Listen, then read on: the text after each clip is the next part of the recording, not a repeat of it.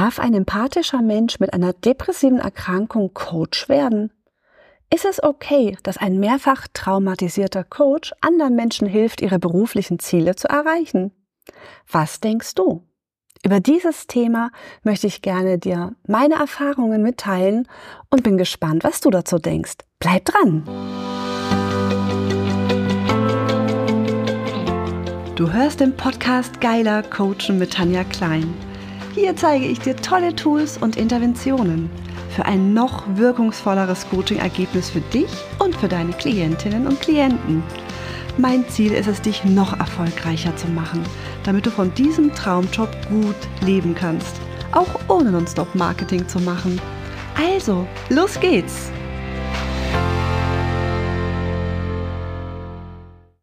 Wie ist es für dich? Ist es für dich okay, wenn dein Coach selber vielleicht eine psychische Erkrankung hatte? Ich meine, schön wäre natürlich anders. Ne? Es wäre schon schön, wenn es ein immer zu jeder Zeit stabiler Mensch wäre, der einen dann gut bei den eigenen Themen begleitet. Und ich meine, wenn ich mir einen neuen Hausarzt suche, was ich vor kurzem musste, dann ist ja auch klar, dass ich darauf achte, dass er noch nie in seinem Leben an Grippe erkrankt ist, eine Magen-Darm-Grippe hatte oder in seiner Kindheit Scharlach. Okay, ich gebe es zu, das war jetzt der provokative Ansatz von Frank Farrelly. Dir ist völlig klar, genau wie mir, dass wir keinen Arzt finden werden weltweit, der noch nie irgendeine körperliche Erkrankung hatte. Aber warum gehen wir eigentlich davon aus, dass die Coaches oder ich möchte es auch ein bisschen erweitern, manche Therapeutinnen, dass die noch nie erkrankt sind? Wir sind alle Menschen und wir haben alle ein Leben und wir können uns das nicht immer aussuchen, ob nicht vielleicht irgendwas passiert. Und von daher möchte ich dir einfach mal eine kurze Studie vorstellen. In Europa sind laut einer Studie von 2011, du siehst, schon älter, ich tippe drauf, die Zahl hat sich nochmal erhöht, rund 38 Menschen aller Menschen psychisch erkrankt. Das ist eine ganze Menge. Und das ist noch vor Corona, wo er doch einiges auch an psychischer Belastung mit sich gebracht hat. Und ich habe dir diese Studie verlinkt und da wirst du auch drin lesen, dass es natürlich gar nicht so einfach ist, für diese Menschen irgendjemanden zu finden, der ihnen helfen kann. Wir sind medizinisch absolut unterversorgt derzeit. Und es gibt noch eine spannende Studie, die kommt aus England. Und da hat man festgestellt, dass viele klinische Psychologen und Psychotherapeuten selbst psychisch erkrankt sind. Es war eine anonyme Befragung und deshalb haben die sich halt auch getraut, die Wahrheit zu sagen.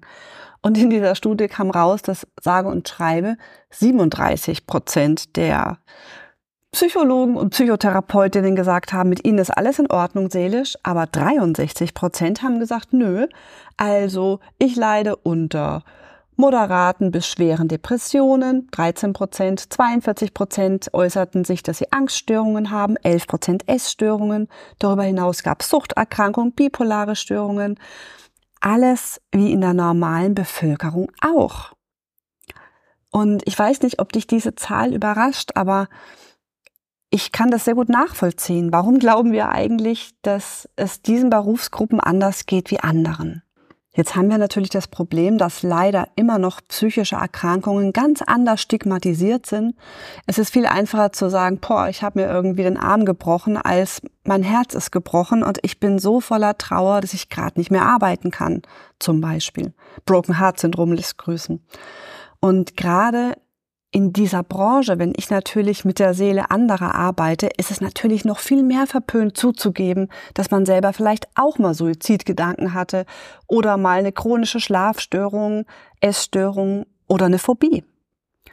Und du weißt ja, dass derzeit es wahnsinnig wenige Therapieplätze gibt von guten Therapieplätzen mal zu schweigen. Das heißt, immer mehr Menschen suchen äh, Hilfe bei einem guten Coach, der noch eine Zusatzausbildung hat zum Heilpraktiker für Psychotherapie, so wie ich das zum Beispiel habe. Und ganz viele der Teilnehmenden meiner Neurocoach-Ausbildung machen eben diese Zusatzausbildung, damit sie auch diesen psychisch erkrankten Menschen beistehen können, weil bei denen ist die Not am größten. Und jetzt stell dir mal vor, ich mache dir mal so ein kleines fiktives Beispiel. Ich bilde in meiner aktuellen Neurocoach-Ausbildung Lena aus. Lena ist super nett, sehr sensibel, wirklich ein fleißiger Mensch, der richtig viel übt, die ganzen Coaching-Module schon wirklich in Rekordzeit gemacht hat und will sich unbedingt mit diesem für sie großen Traumberuf selbstständig machen. Wir haben die Zeugnisübergabe, sie bekommt ihr Zertifikat und ja, kurz bevor sie sich gerade selbstständig machen will, wird ihr Bruder überfahren. Das ist natürlich etwas, was so ein großer Schicksalsschlag ist, dass man natürlich erstmal nicht arbeiten kann, dass man in einer Trauer ist, dass man einen Schock hat. Und in dem Beispiel unserer fiktiven Lena gehen wir mal davon aus, dass sie sich Hilfe holt. Sie geht zum Therapeuten, sie bekommt auch einen Platz, es wird ihr auch richtig gut geholfen und sie bekommt neben der Hilfe auch eine Diagnose aus dem Manual ICD-10 oder bald ist auch die ICD-11 aktiv. Da werden praktisch äh, medizinische Störungen der Seele im F-Bereich klassifiziert. Und da steht unter der Ziffer 43f Reaktionen auf schwere Belastungen und Anpassungsstörungen. Jetzt ist sie also offiziell psychisch krank. Nach, ich sag mal, einem Jahr hat es sich wieder so gut erholt, dass sie sagt, okay, also ich traue mir das jetzt wieder zu. Ich habe schon erste Übungscoachings gemacht mit den Leuten aus meiner vorherigen Ausbildung. Es läuft. Soll Lena jetzt nicht arbeiten dürfen, weil sie ja eine psychische Erkrankung hat? Psychisch krank sind auch Menschen mit Kaffeesucht, mit Schlafstörungen, die unter die Leitsymptome fallen bei ICD-10. Wie wäre es, wenn vielleicht statt Lenas Bruder einen Unfall gehabt hätte, sie selber vergewaltigt worden wäre? Natürlich dauert hier die Regeneration noch mal länger.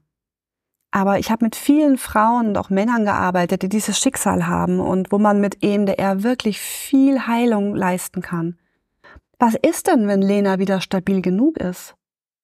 Darf sie jetzt aufgrund dieses Traumas nie wieder anderen Menschen bei der Berufungsfindung helfen? Und soll Lena jetzt lebenslang neben der, wegen der Straftat eines anderen Menschen zusätzlich noch bestraft werden damit, dass sie den Traumjob nicht ausführen darf, für den sie vielleicht ein paar tausend Euro bezahlt hat für die Ausbildung? In meiner Welt ist das nicht okay. Ich finde, viele Menschen suchen sich diese psychische Erkrankung doch nicht aus. Ich möchte auch hier das Thema Schuldfrage komplett mal außen vor lassen solche Erkrankungen passieren. Und keiner sucht sich aus, bipolar zu sein. Also es gibt so viele Dinge in unserem Gehirn, die wir einfach aktiv nicht in der Hand haben. Und ich bin einfach der Meinung, dass es nicht fair ist, diesen Menschen das Wissen vorzuenthalten. Im Spiegel war vor Jahren ein Artikel, den ich leider nicht mehr gefunden habe, sonst hätte ich ihn dir gerne verlinkt. Da wurde darüber berichtet, dass in manchen psychiatrischen Krankenhäusern psychisch Erkrankte eingesetzt werden, um anderen zu helfen mit der ähnlichen Erkrankung. Weil diese oft eher das Gefühl haben für die Erkrankung. Natürlich kann jemand, der selber manisch-depressiv war, ganz anders jemanden unterstützen, der diese gleiche Erkrankung hat da kann ich gar nicht mitreden. Von daher gibt es tatsächlich auch den Ansatz, bewusst Menschen auszuwählen, anderen Menschen zu helfen, wenn sie befähigt dazu sind und es auch wirklich können.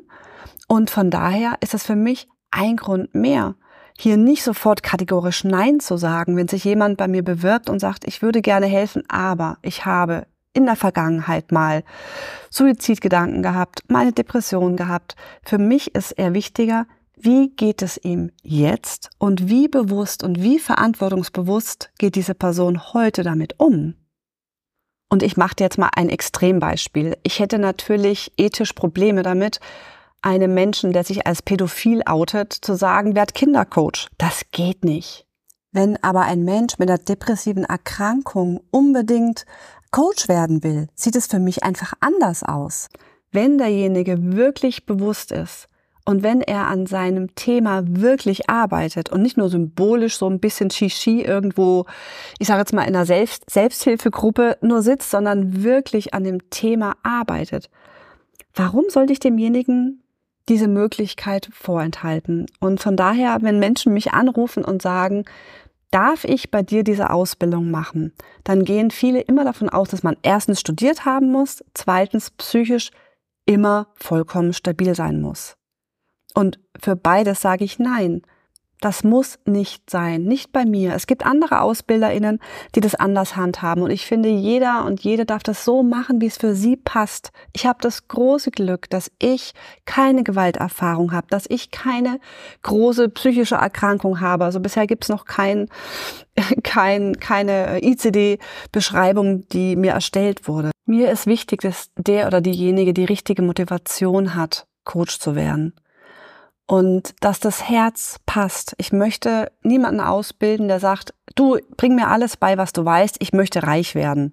Wenn das die erste Motivation ist, wäre das für mich eher ein Ablehnungsgrund, wie wenn jemand sagt, ich möchte gerne andere Menschen unterstützen und ja, ich muss auch davon leben und ja, es darf auch gerne genügend Geld übrig bleiben für einen Urlaub und für ein schönes Leben. Aber das ist mir die absolut wichtigste Komponente. Warum möchte jemand Coach werden? Und nicht, was in der Vergangenheit gab es bisher an Schicksalsschlägen, sondern wie ist derjenige heute verantwortungsbewusst mit seiner Vergangenheit? Und natürlich sollte jemand, der schwer depressiv ist oder immer mal wieder Phasen hat, in so einer Phase never ever ein Coaching terminieren. Das ist völlig klar ich mache das auch nicht, wenn ich äh, völlig übernächtig bin oder frisch von einer Magen-Darm-Grippe genesen, mache ich auch nicht, wenn ich noch geschwächt bin, einen Coaching-Termin aus. Das versteht sich von selbst, dass wenn ich nicht mental oder körperlich in meiner Kraft bin, dass ich dann nicht für andere da sein kann und es auch nicht sollte. Da mach, möchte ich auch gar keinen Unterschied machen zwischen körperlicher und seelischer Störung.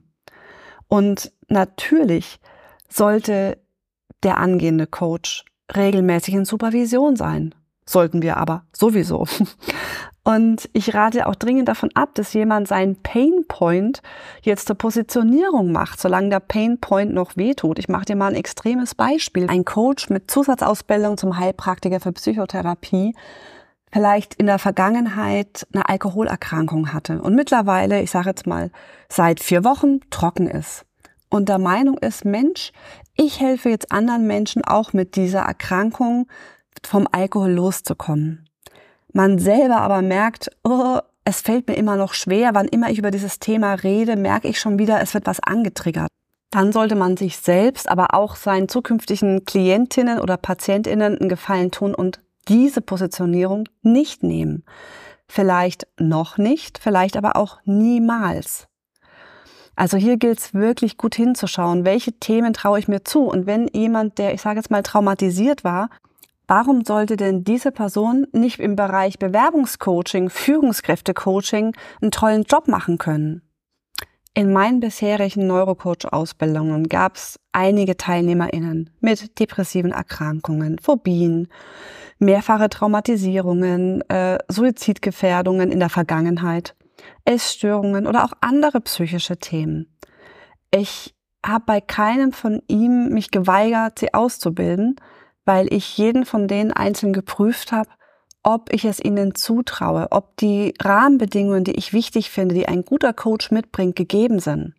Einige von ihnen haben sogar den Heilpraktiker für Psychotherapie gemacht und können jetzt Menschen helfen, die noch jahrelang erfolglos auf einen Therapieplatz warten müssten. Es ist trotz alledem nicht immer einfach, weder als Ausbilderin noch wenn man selber betroffen ist. Und da kann ich nur den Warnhinweis geben, es ist wichtig hinzuschauen, in welchem Setting kann diejenige oder derjenige, der traumatisiert ist oder eine andere psychische Erkrankung hat, diese Ausbildung wahrnehmen. Ich habe es in einem Fall erlebt, dass einfach das Gruppensetting noch zu früh war und da einfach Trigger gesetzt wurden, die im Einzelkontext nie vorkamen. Und hier ist es einfach wichtig, individuell zu gucken, wie kann ich einfach für jeden Teilnehmenden das so gestalten, dass es möglich ist. Und das muss man als Ausbilderin wollen oder halt auch nicht machen. Ne? Das ist so ein Punkt, da durfte ich auch dazu lernen, wie kann ich das so machen, dass ich besser noch auf die Menschen eingehen kann, die einfach da andere Bedürfnisse vielleicht haben wie andere.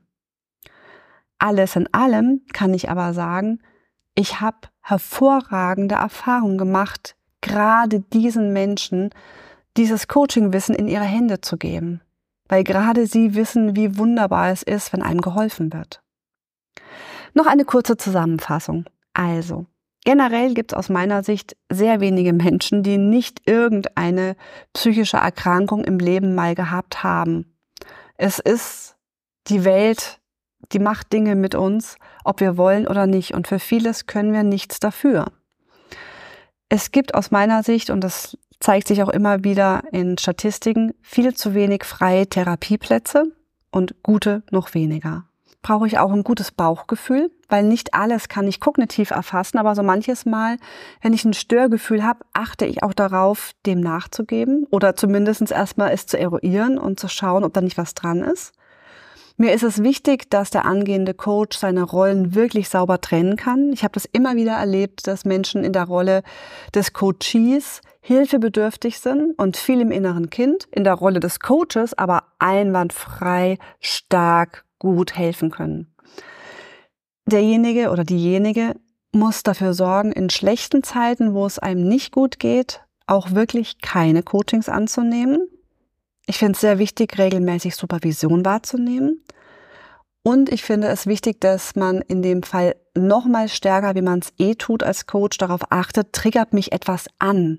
Gibt es irgendwas, was die Klientin oder der Klient sagt, was etwas mit mir macht? Damit ich regelmäßig auch bei mir schaue. Ich möchte ja keine Projektion hier haben.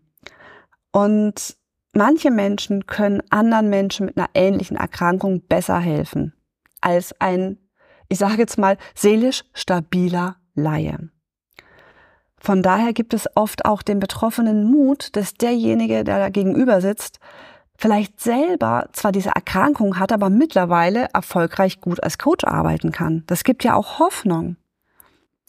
Von daher, ähm, für die Coach-Ausbildung heißt es, finde den richtigen Weg, wie diese Ausbildung für die Person gestaltet sein muss. Manchmal ist eben auch ein Selbststudium mit Einzelsettings im Übungscoaching der richtige Weg. Aber möglich ist es in vielen Fällen. Noch eine kleine schöne Geschichte zum Schluss. Ich hatte schon mehrere Jahre eine Klientin begleitet, die wirklich komplex traumatisiert war. Sie hat 25 Jahre lang wirklich Folter erlebt. Und dieser Mensch geht so offen mit dem Thema um, dass ich dir hier sogar ihren Namen verraten darf. Sie heißt Dr. Tonia Schüller und sie hat von Anfang an jeden Inhalt, den ich ihr gezeigt habe, so aufgesaugt und war so empathisch mit anderen Menschen und hat so ein Händchen dafür gehabt, anderen helfen zu können, dass ich wirklich es erlaubt habe, ihr dieses Wissen beizubringen. Und ich habe sehr genau hingeguckt bei den ersten Übungscoachings, wie macht sie das? Und ich war so erstaunt, wie fantastisch sie in der Rolle des Coaches anderen Menschen helfen kann. Das war für mich unfassbar. Und es gibt in der Ausbildung bei mir eine Phase, die heißt Wildlife Coachings. Da werden die angehenden Coaches ausgewildert und dürfen im geschützten Rahmen mit Fremden arbeiten, damit sie das da schon mal üben können. Und in dieser Phase gab es tatsächlich einen Notfall im Bekanntenkreis. Da war ein junger syrischer Flüchtling, dem es sehr schlecht ging, so richtig schlecht ging. Und er sprach eben äh, kein Deutsch und Tonia konnte in seiner Sprache oder ich glaube in Französisch auch ihm helfen. Und sie hat diesem jungen Mann schon in der Übungszeit das Leben gerettet. Und er ging auch Jahre später immer wieder gerne zu ihr. Und ich kenne auch andere Klientinnen und Klienten, die, wenn sie Hilfe brauchen, bei Tonia sind, weil sie ganz wunderbar dieses Wissen einsetzt, um Menschen zu unterstützen. Und sie hat die Haltung, die ich mir halt wünsche, dass man selber reflektiert, sich anschaut, wo sind die Punkte, wo stehe ich da und weiter dran arbeitet und sich nicht dafür schämt und versteckt, sondern einfach offen damit umgeht. Dann kann jeder Mensch entscheiden, will ich zu so jemanden als Coach hin oder nicht. Von daher ähm, habe ich an ihr und auch an einigen anderen gesehen, wow, mein Bauchgefühl war richtig. Es ist gut möglich. Und wenn wir sehen, dass 63 Prozent der englischen klinischen Psychologinnen und Psychologen da bestimmt auch einen guten Job machen können, warum denn nicht Coaches, die in der Regel ja mit Menschen arbeiten zu Themen, die nicht klinisch sind? Von daher hoffe ich, dass ich dir oder vielleicht jemand anderen, der gerne Coach werden möchte und dachte, das geht aus diesem Grund nicht, so ein bisschen Mut machen konnte. Und wenn du jetzt noch Fragen hast, melde dich einfach gerne direkt bei mir. Mir ist das persönliche Gespräch wirklich am allerwichtigsten, um zu gucken, ist es möglich? Ist es vielleicht auch bei einem anderen Ausbilder hilfreich? Ich muss jetzt nicht jeder, der vielleicht dazu eine Frage hat, deswegen zwingend zu mir. Also melde dich, wann immer du einfach zu dem Thema eine Frage hast. Und ich kann nur sagen, ich liebe diesen Beruf und ich freue mich einfach über jede und jeden, der diesen Beruf auch gerne und gut ausführen möchte. In diesem Sinne, hab noch einen wunderschönen Tag. Mehr Informationen zur Sendung findest du in den Shownotes und Folgennotizen. Wenn du mehr über die Arbeit meiner Mutter wissen möchtest, schau doch mal auf ihre Seite akademiefürs-neurocoaching.de. Sie freut sich auch immer, wenn du ihren Podcast weiterempfiehlst, gut bewertest oder kommentierst. Weitere spannende Ideen findest du in ihrem Newsletter. Dann siehst du regelmäßig, was sie wieder so Interessantes macht. Bis zum nächsten Mal. Johanna.